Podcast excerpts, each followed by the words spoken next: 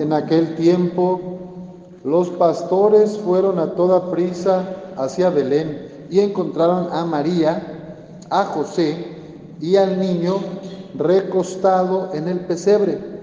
Después de verlo, contaron lo que se les había dicho de aquel niño y cuantos los oían quedaban maravillados. María, por su parte, guardaba todas estas cosas y las meditaba en su corazón. Los pastores se volvieron a sus campos, alabando y glorificando a Dios por todo cuanto habían visto y oído, según lo que se les había anunciado. Cumplidos los ocho días, circuncidaron al niño y le pusieron el nombre de Jesús, aquel mismo que había dicho el ángel antes de que el niño fuera concebido. Esta es palabra del Señor. Pueden tomar asiento.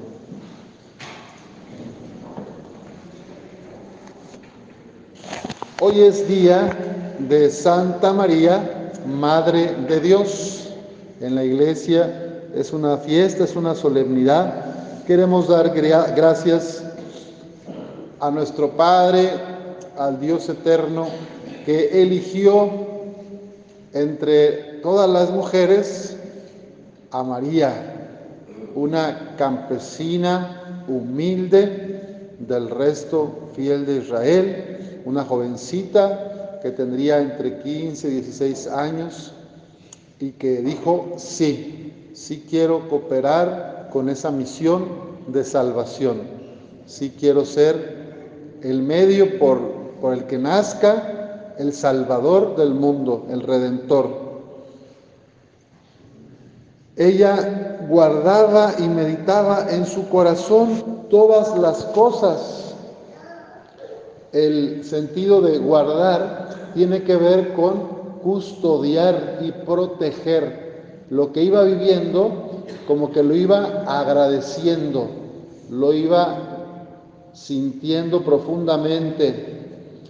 A veces nosotros andamos a las carreras, vivimos a toda prisa, con que los regalos, que los niños, que la escuela, que pagar las cuentas, y no nos damos el tiempo de meditar o de guardar, de sentir internamente lo que vamos viviendo.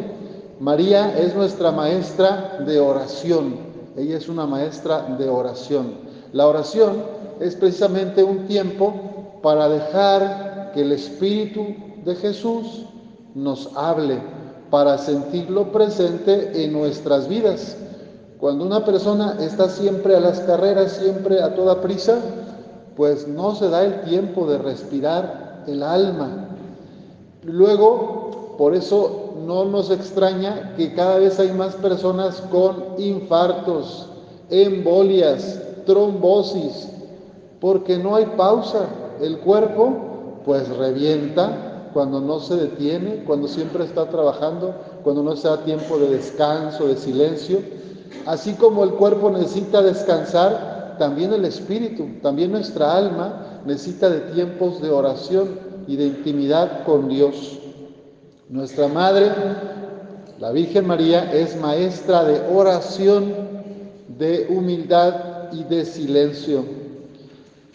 Vamos a pedirle que este año nos ayude ella a darnos pausas todos los días, aunque sea 10 minutitos de quedarme en paz, en silencio, sin aparatos, sin celular, sin pantallas, sin música, que pueda estar en mi corazón, que pueda ver qué ha pasado en mi vida, qué ha pasado en mi día y agradecer la presencia de Dios.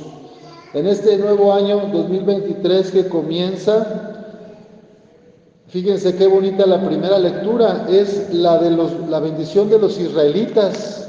Esta bendición pues nos la está dando hoy a nosotros el Señor. Di esta bendición, yo se las digo a ustedes. El Señor te bendiga y te proteja, haga resplandecer su rostro sobre ti y te conceda su favor. Que el Señor te mire con benevolencia te conceda la paz. Esta bendición me la decía mi abuelita a mí con otras palabras, pero es una bendición que permanece en nuestra iglesia y viene desde el Antiguo Testamento, ¿se fijan? Que el Señor te bendiga y te guarde, te proteja, que haga resplandecer su rostro sobre ti, que te muestre su misericordia y te conceda la paz. Eso es vivir en felicidad. Eso pedimos hoy para nosotros, para nuestras familias, al iniciar este 2023. Que el sol de justicia, que es Cristo, inunde nuestro corazón, que a veces está lleno de frialdad o de oscuridad. Que la luz del niño Dios entre en nuestra vida e ilumine las relaciones que tenemos. Que no permanezcamos en la oscuridad o en la mentira, sino que vivamos en la luz y en la verdad. Si tú y yo dejamos a Jesús nacer y crecer en nuestro corazón, vamos a ser como los pastores, anunciadores de Jesús. Aquí en el Evangelio que leímos decía, los pastores se volvieron a sus campos alabando y glorificando a Dios por todo cuanto habían visto y oído.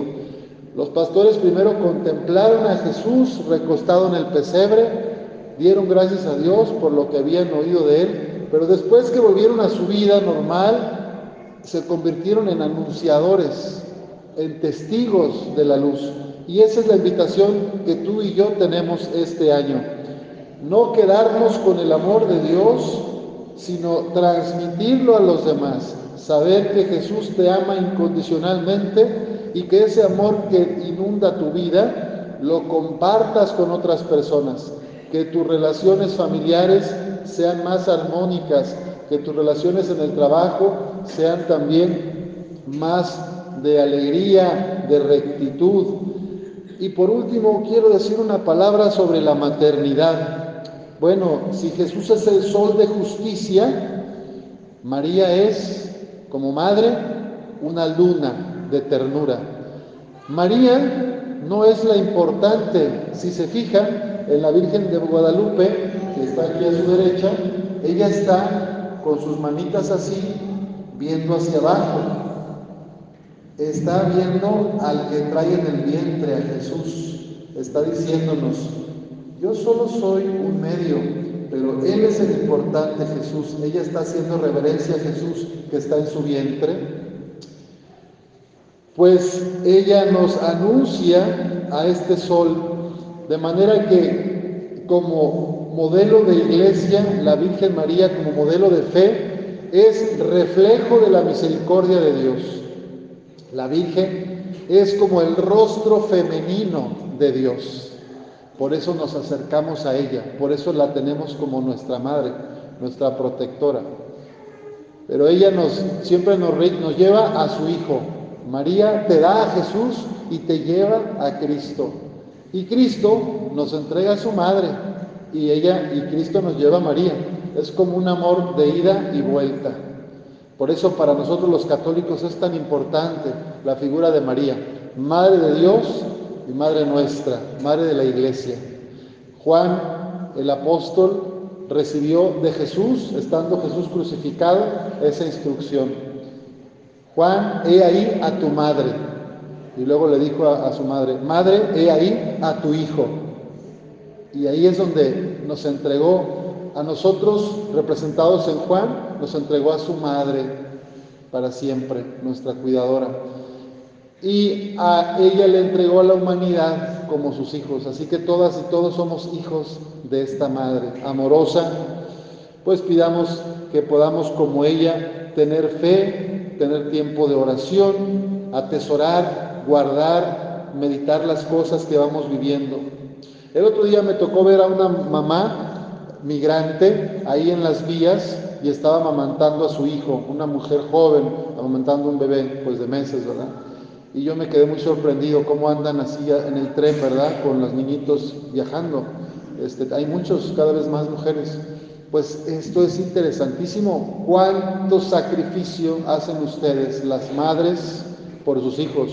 ¿Cuántas madres, verdad? Conocemos que han dado todo. Madres trabajadoras, madres solteras, madres abandonadas, madres migrantes, madres de todo. Y yo le doy gracias a Dios por ustedes, por las mamás, que a imagen de María, Madre de Dios, se entregan por sus hijos y hacen hasta lo imposible por sacarlos adelante. Demos gracias por esas mamás trabajadoras, por esas mamás tiernas que quieren lo mejor para sus hijos. Y pidamos al Señor que nosotros podamos ser luz de Cristo en el mundo, que resplandezca su rostro sobre nosotros para llevar ese calor y ese amor materno de María a los demás. Que así sea.